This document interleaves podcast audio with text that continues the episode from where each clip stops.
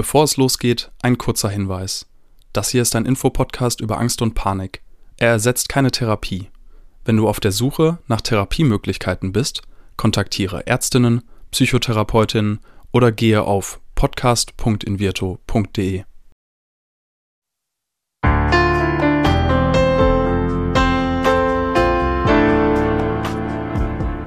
Herzlich willkommen bei Keine Panik, dem Angstpodcast von Invirto.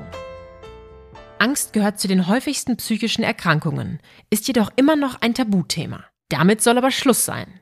Und damit die Themen Angst und Panik enttabuisiert werden, sprechen wir in diesem Podcast mit Psychologinnen, Betroffenen und anderen Experten über Ängste, psychische Gesundheit und allem, was dazugehört. Heute spreche ich mit Jessica.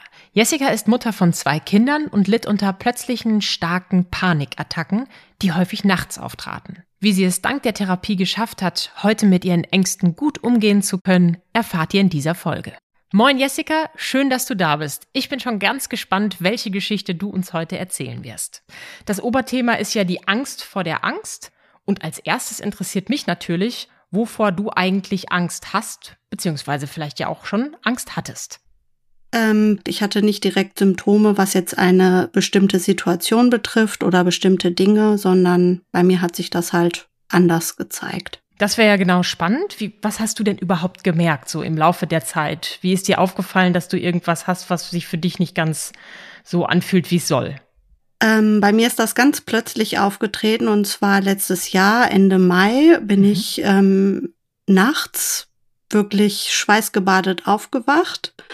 Ich hatte Herzrasen, hatte Atemnot und ähm, ja wusste überhaupt nicht, was jetzt los war. Der erste Eindruck war, ich habe jetzt einen Herzinfarkt. Ich habe wirklich Todesangst, also wirklich eine unbeschreibliche, wirklich abgrundtiefe Angst auf einmal verspürt und dachte mir, ich müsste jetzt mich nur noch von meiner Familie verabschieden.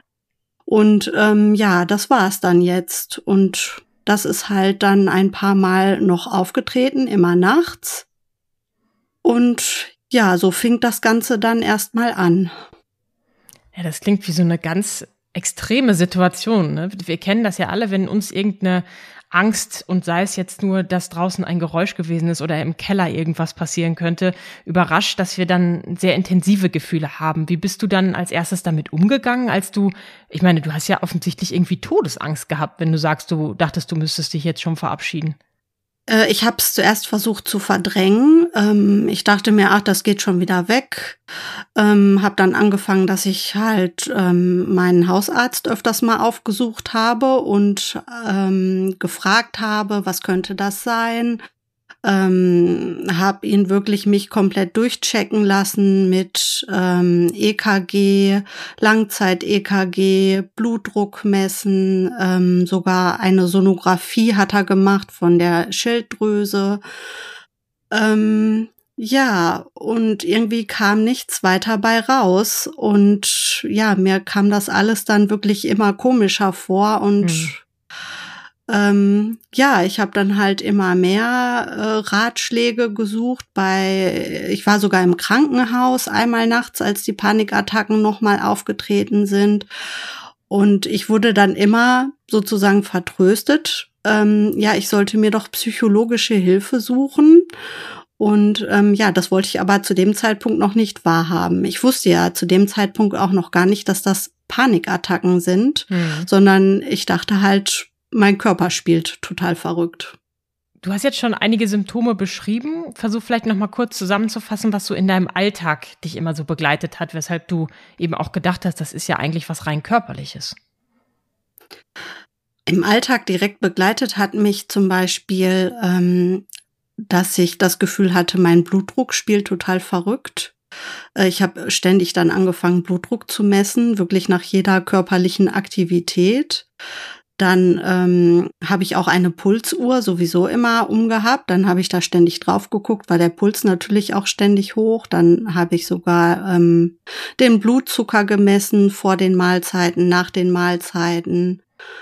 Ach, was habe ich noch gemacht? Ähm, ja, ich habe, ja, das waren dann halt so die Dinge, die mir dann so widerfahren sind. Und ich dachte wirklich, ich fange jetzt total an zu spinnen.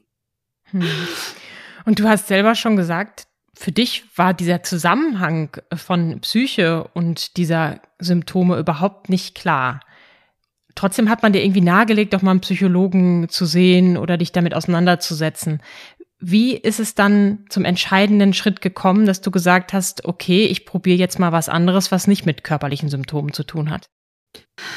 Mein Hausarzt hatte mir dann bei einem Besuch gesagt, ähm, ich untersuche sie jetzt nur deswegen, um ihnen zu zeigen, dass sie körperlich total fit sind. Mhm. Ähm, und äh, ich möchte Sie jetzt nochmal darauf hinweisen, dass Sie, ähm, dass Sie psychologische Hilfe suchen und ähm, dass Sie sich in der Richtung weiter orientieren. Und ähm, ja, dann habe ich geguckt, was kann ich machen. mhm. Und was hast du gefunden? Ähm, zunächst habe ich mich so informiert, wie man das macht, also wie man überhaupt an einen Psychologen kommt. Im Internet. Äh, genau. Mhm. äh, über meine Krankenkasse habe ich das gemacht und ähm, da hatte ich dann auch schon gelesen, dass ähm, die Terminvergabe sehr lange dauert. Mhm. Äh, bei uns hier in der Gegend dauert es sowieso total lange, einen Termin zu bekommen oder überhaupt einen guten Psychologen ähm, für diese Richtung zu finden. Ähm, und wirklich durch Zufall ähm, bin ich halt bei meiner Krankenkasse auf die Seite dann gestoßen, dass man das auch online erledigen könnte. Und dadurch bin ich halt auf Invirto gestoßen. Mhm. Erzähl mal, wie das Erlebnis so war und was du dabei gedacht hast. Äh, für mich war das natürlich eine total super Lösung, als ich gesehen habe, dass das Ganze auch virtuell beziehungsweise auch ähm, über das Internet stattfinden kann ähm, weil ich mich da noch nicht so mit arrangieren konnte, mich jemanden gegenüber hinzusetzen und dem zu schildern, was ich denn habe, äh, weil ich immer das Gefühl hatte, ach, das ist ja jetzt nicht so schlimm und ähm, das haben Muttis vielleicht mal so ähm, in meinem Alter und ähm, ja, das war für mich eine sehr angenehme Lösung, das dann vielleicht halt so auf die Schnelle regeln zu können. Und jetzt müsst du mir nochmal sagen, wie dieser Schritt war. Also zum einen hast du ja erstmal die Situation gehabt, dir wurde nur nahegelegt, einen Psychologen zu sehen. Das heißt, wie ist es dann für dich so weit gekommen, dass du verstanden hast, okay, ich habe eine Panikstörung und wie hat Invirto dabei vielleicht auch geholfen? Also, dass mir das wirklich klar geworden ist, dass das eine Panikstörung ist, war tatsächlich auch wirklich erst, ähm, als ich das erste Gespräch mit der Psychologin bei Invirtu hatte. Mhm. Also da war mir das wirklich als erstes klar, dass da wirklich ähm, etwas in meinem Kopf nicht stimmt und nicht mit meinem Körper was nicht stimmt. Was war denn da anders? Also offensichtlich hat dein Arzt das ja schon öfter gesagt, aber was hat die Psychologin denn in dir ausgelöst, dass du gesagt hast, oder welche Frage hat sie vielleicht auch gestellt, dass du gesagt hast, okay, ja, das kann sein. Ähm, bei dem Gespräch, also dieses Gespräch war für mich total emotional, weil ich dann ja nochmal durchleben musste, was ich in meiner ersten Panikattacke erlebt habe, welche Gefühle da in mir hochgekommen sind, dass ich auch Todesangst hatte. Und ähm, wie gesagt, sie hatte mir dann gesagt, oh, das hört sich ja sehr nach einer Panikattacke oder nach einer Angststörung an. Und da hat es für mich wirklich so, als wenn sich so ein Schalter umlegt. Ähm, und ja, da war mir halt klar, okay, dann weiß ich jetzt, in welche Richtung das gehen muss. Und ich bin wirklich so krank, dass ich mir auch anders Hilfe holen muss und dass die halt psychologischer Art sein muss und ähm, dass ich in dieser Richtung jetzt weiter schauen muss, wie geht's weiter. Mhm. Und wie ist es dann weitergegangen? Ähm, ja, nach diesem ersten Gespräch ähm, war ich dann auch ganz froh, dass ich auch gleich mit in die Studie sozusagen reingerutscht bin, dass es wirklich sehr schnell angefangen hat. Ähm, ja, bis man dann die ganzen Unterlagen zusammen hat, dauert es ja noch so seine Zeit. Ähm, ja, und dann war ich wirklich total glücklich und total froh, dass ich sofort loslegen konnte. Und das hat mir auch gleich sozusagen auch so schon mal sehr viel geholfen, ähm, dass ich wusste, dass ähm, ja, dass ich nicht sterbenskrank bin, dass ich nicht irgendwie in den nächsten zwei Monaten sterben muss, sondern dass ich einfach an mir arbeiten muss. Du klingst immer noch ganz erleichtert über diese. Realisierung. Schön. Äh, ich fände jetzt auch spannend zu wissen, wann hat das denn jetzt das erste Mal begonnen? Also wann waren die allerersten Symptome, diese erste Nacht? Wann hast du dann das Erstgespräch mit Invirto gehabt? Und wann ging es dann los? Also wie waren so die zeitlichen Abstände? Äh, die ersten Symptome waren Ende Mai im letzten Jahr. Ähm, bis es dann wirklich losging, ähm, war es Ende Juli. Und bis ich dann mit der ersten Lektion losgelegt habe, war es Ende August letzten Jahres. Mhm. Und wann würdest du sagen, hat sich das erste Mal was für dich verändert während der Therapie und, und wie hat das ausgesehen? Das erste Mal verändert hat sich etwas ähm, in Lektion drei.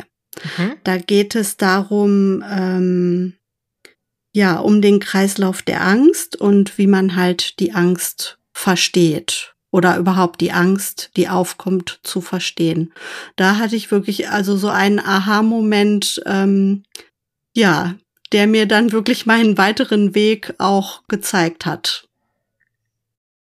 Kannst du das noch genauer erklären? Das äh, klingt natürlich sehr spannend für mich gerade. Was, was kam dir da? Es war so, ähm, das ist ja eine App, mit der man arbeitet und der Psychologe kennt einen ja auch nicht. Mhm. Und ähm, es wurden da genau die Symptome aufgezeigt, die ich zum Beispiel in der Nacht Ende Mai hatte. Und da habe ich mir natürlich die Frage gestellt, okay, woher weiß der jetzt genau, welche Symptome ich hatte? Mhm. Und wie es mir dabei ging, er kennt mich ja gar nicht. Und dann fiel der Groschen und ähm, ja, das war dann für mich so, okay, es ist wirklich eine Panikstörung, es ist wirklich eine Angststörung und jetzt weiß ich, wo mein Weg lang geht. Hm. Das heißt, es war für dich total hilfreich zu sehen, dass das, was du empfindest, offensichtlich ganz viele andere Menschen auch empfinden und du wusstest jetzt genau, was es ist, was dir vorher so verborgen war? Genau, das war wirklich sehr hilfreich. Ich wusste sofort, ich bin nicht alleine. Ich kann mir wirklich in dieser Richtung Hilfe holen. Ähm, und mir wird auch geholfen und ich kann einen Weg daraus finden, wenn ich das auch möchte. Kannst du uns noch mal ein bisschen konkreter erklären, wie das so ablief? Also du hast ja jetzt schon davon gesprochen, bei Invirto geht es um eine App und gleichzeitig auch um direkte Gespräche. Wie müssen wir uns das vorstellen? Wie hat sich das für dich angefühlt und was war so dein Ablauf? Also wie werden App und Gespräche vielleicht auch verbunden? Ähm, also bei mir war das ja so, nach dem ersten Gespräch ähm, reicht man dann ja die Unterlagen noch ein, die man so braucht, vom Hausarzt zum Beispiel und sowas alles. Ähm, und dann, wenn das alles genehmigt worden ist, wenn das alles wirklich angekommen ist, dann kann man ja gleich starten. Ähm, ja, und dann ähm, habe ich das zum Beispiel so gemacht. Ich habe mir vorgenommen, in einer Woche jeweils immer eine Lektion abzuschließen. Es gibt ja acht Lektionen. Und ähm, ich habe mir dann auch wirklich immer die Zeit dafür genommen, dass ich wusste, aha, ich habe jetzt ähm, zwei Stunden Zeit ähm, und ich nehme mir diese Zeit auch und beschäftige mich dann wirklich ganz intensiv mit mir selber und auch mit den Lektionen und mit den Experimenten. Und es scheint ja so zu sein, dass es in diesen Lektionen ja auch gewisse Lerninhalte gibt. Und heute geht es ja um das Thema Angst vor der Angst und du hast schon den Begriff ähm, Panikstörung und Angststörung in den Raum geworfen. Mich interessiert natürlich, wie schätzt du dich jetzt ein und was hast du über diese Begriffe gelernt? Also was bedeuten sie für dich? Also für mich bedeutet eine Angststörung, ähm, zum Beispiel mache ich das an meinen Symptomen fest, die ich halt hatte, dass zum Beispiel die Atmung auf einmal sehr schnell geht, dass der Puls in die Höhe geht, ähm, dass der Blutdruck vielleicht ähm, verrückt spielt, ähm, dass einem schwindelig wird, und dass man dann versteht, wie man mit diesen Symptomen auch umzugehen hat und dass es eigentlich auch menschlich ist und auch teilweise normal ist, ähm, diese Symptome auch zu haben. Es ist ja auch alles immer ähm, abhängig von der Situation, in der man sich befindet, obwohl das bei mir ja nicht so das Problem war. Und ähm, von daher weiß ich jetzt, wie ich umgehen muss, wenn ich diese Symptome habe und ähm, ja, weiß halt auch, wie ich da wieder herausfinde aus dieser Zwickmühle dann. Du hast auch vorhin davon gesprochen, dass du so eine Pulsuhr hast und die hat dir natürlich sofort gespiegelt, wie hoch dein Puls ge äh, ge äh, gestiegen ist. Und jetzt äh, stelle ich mir vor, wenn ich mir das auch noch angucke, dann sehe ich ja auch noch, was passiert. Wie war das vor der Therapie und wie gehst du jetzt damit um? Ähm, bei meinen Panikattacken nachts ähm, war das zum Beispiel total schlimm, weil man weiß dann ja noch gar nicht, dass man sich selber auch immer hochpusht. Mhm. Ähm, zum Beispiel, wenn man dann ja auf die Uhr drauf guckt und die zeigt einem einen Puls nachts, wenn man gerade eigentlich friedlich geschlafen hat von 130 oder 40, dann gehen natürlich alle Alarmsignale hoch. Und ähm, ich habe das dann einfach so gemacht, also ich trage nachts diese Pulsuhr nicht mehr. Ich habe das immer gemacht, weil man ja auch irgendwann anfängt, seinen Schlaf zu überwachen oder sowas. Ähm, ich mache sowas jetzt gar nicht. Ich habe auch, also im Schlafzimmer kein Blutdruckgerät mehr liegen oder halt auch, wie gesagt, keine Pulsuhr mehr, kein Handy mehr oder sowas. Hm. Jessica, ich finde, jeder Mensch hat irgendwann im Leben mal Angst und jeder Mensch weiß, wie schwer es sein kann, sich dieser Angst zu stellen. Du hast das gemacht und ich finde das extrem toll. Wie war das denn für dich? Ähm, das war für mich total schwer. Ich habe ja auch schon zu Anfang gesagt, ähm, man will sich das nicht eingestehen. Als Mutter von zwei Kindern ähm, tut man das alles vielleicht eher so ab und sagt sich, ähm, jetzt stell dich mal nicht so an und ach, das geht schon wieder vorbei. Und ähm, ja, man will sich das wirklich erst gar nicht eingestehen, dass man vielleicht Hilfe benötigt und ähm, dass man da alleine auch wirklich gar nicht mehr wieder herausfindet, ähm, wenn man zuerst auch nicht weiß, ähm, wenn man zuerst auch nicht weiß, ähm, was man überhaupt hat und dass man auch wirklich vom Kopf her krank werden kann und nicht nur körperlich, obwohl das eine das andere ja auch manchmal gar nicht ausschließt. Hm. Und das Ganze ist ja jetzt eine Reise gewesen. Du hast gerade beschrieben, dass es in einzelnen Lektionen vorangeschritten ist und du dir fest vorgenommen hast, pro Woche auch eine Lektion zu schaffen. Hast du das geschafft und war die Reise zur Besserung da immer reibungslos oder gab es da auch Hindernisse?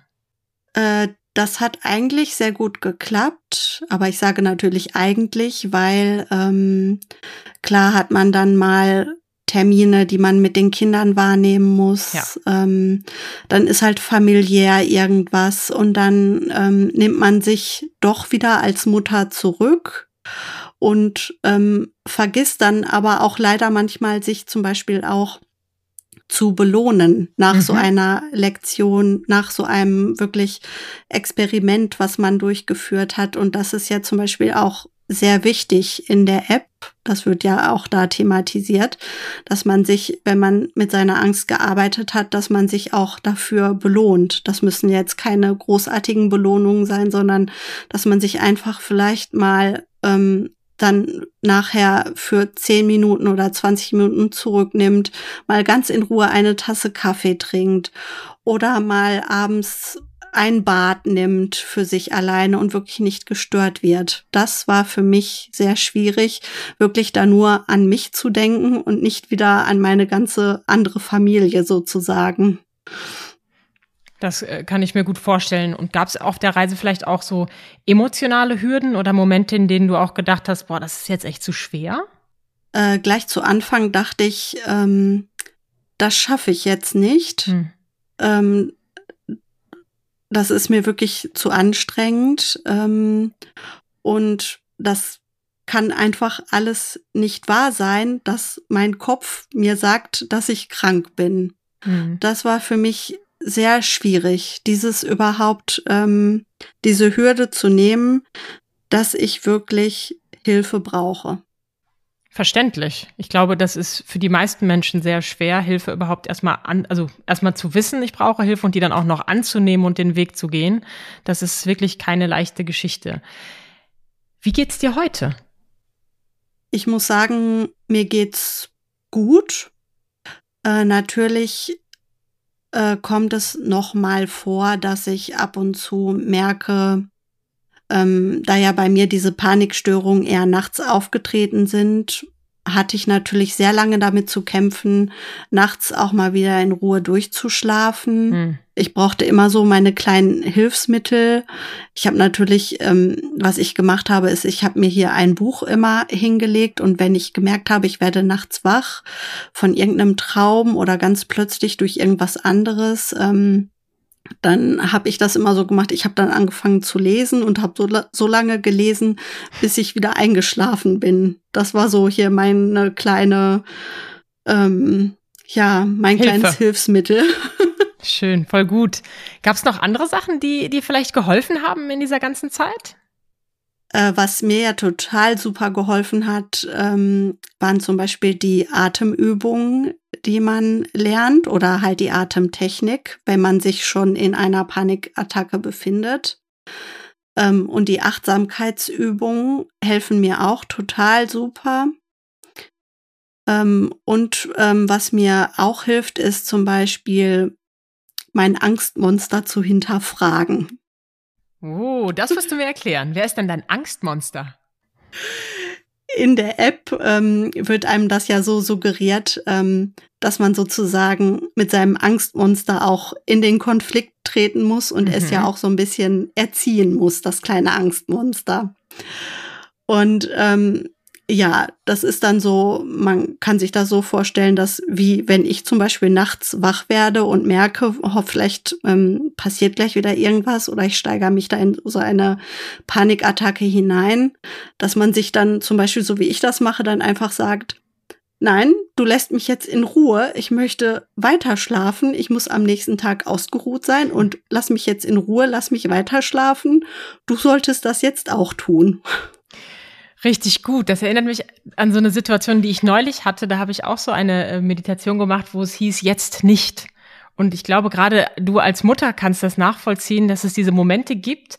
Die gibt es natürlich auch im Büro, wenn man jetzt keine Kinder hat, wo Menschen einen total nerven und wo wir tatsächlich die Grenze ziehen können und sagen können, jetzt nicht. Das heißt nicht, dass du mit deinen Kindern nicht äh, ein paar Stunden später trotzdem wieder ins Gespräch gehen musst. Aber diese Abgrenzung mal zu schaffen, das ist doch, glaube ich, ein total toller Tipp und spiegelt so ein bisschen das, was du gerade auch beschrieben hast, oder? Das ist total super. Also ähm, für diese Lektion oder für diese Übung bin ich auch total dankbar, äh, dass ich das so erlernt habe und dass es auch wirklich funktioniert. Ja, klasse. Und jetzt ist es mir natürlich ein großes Anliegen, anderen Menschen, die sich ähnlich fühlen, die vielleicht auch gerade Angstzustände haben und auch denken, das ist noch eine körperliche Geschichte. Gibt es etwas, was du denen sagen möchtest? Also ich möchte unbedingt sagen, dass ähm, man auf keinen Fall das zu lange vor sich herschieben muss, äh, sollte. Entschuldigung. Also ich möchte sagen, dass man ähm, damit nicht zu lange warten sollte ähm, ich kann das überhaupt nicht nachvollziehen, weil es, weil mich dieses Angstgefühl wirklich so schockiert hat. Ähm, ich kann es nicht verstehen, wie Menschen ähm, so lange damit leben können und nichts dagegen tun. Ich könnte das überhaupt nicht.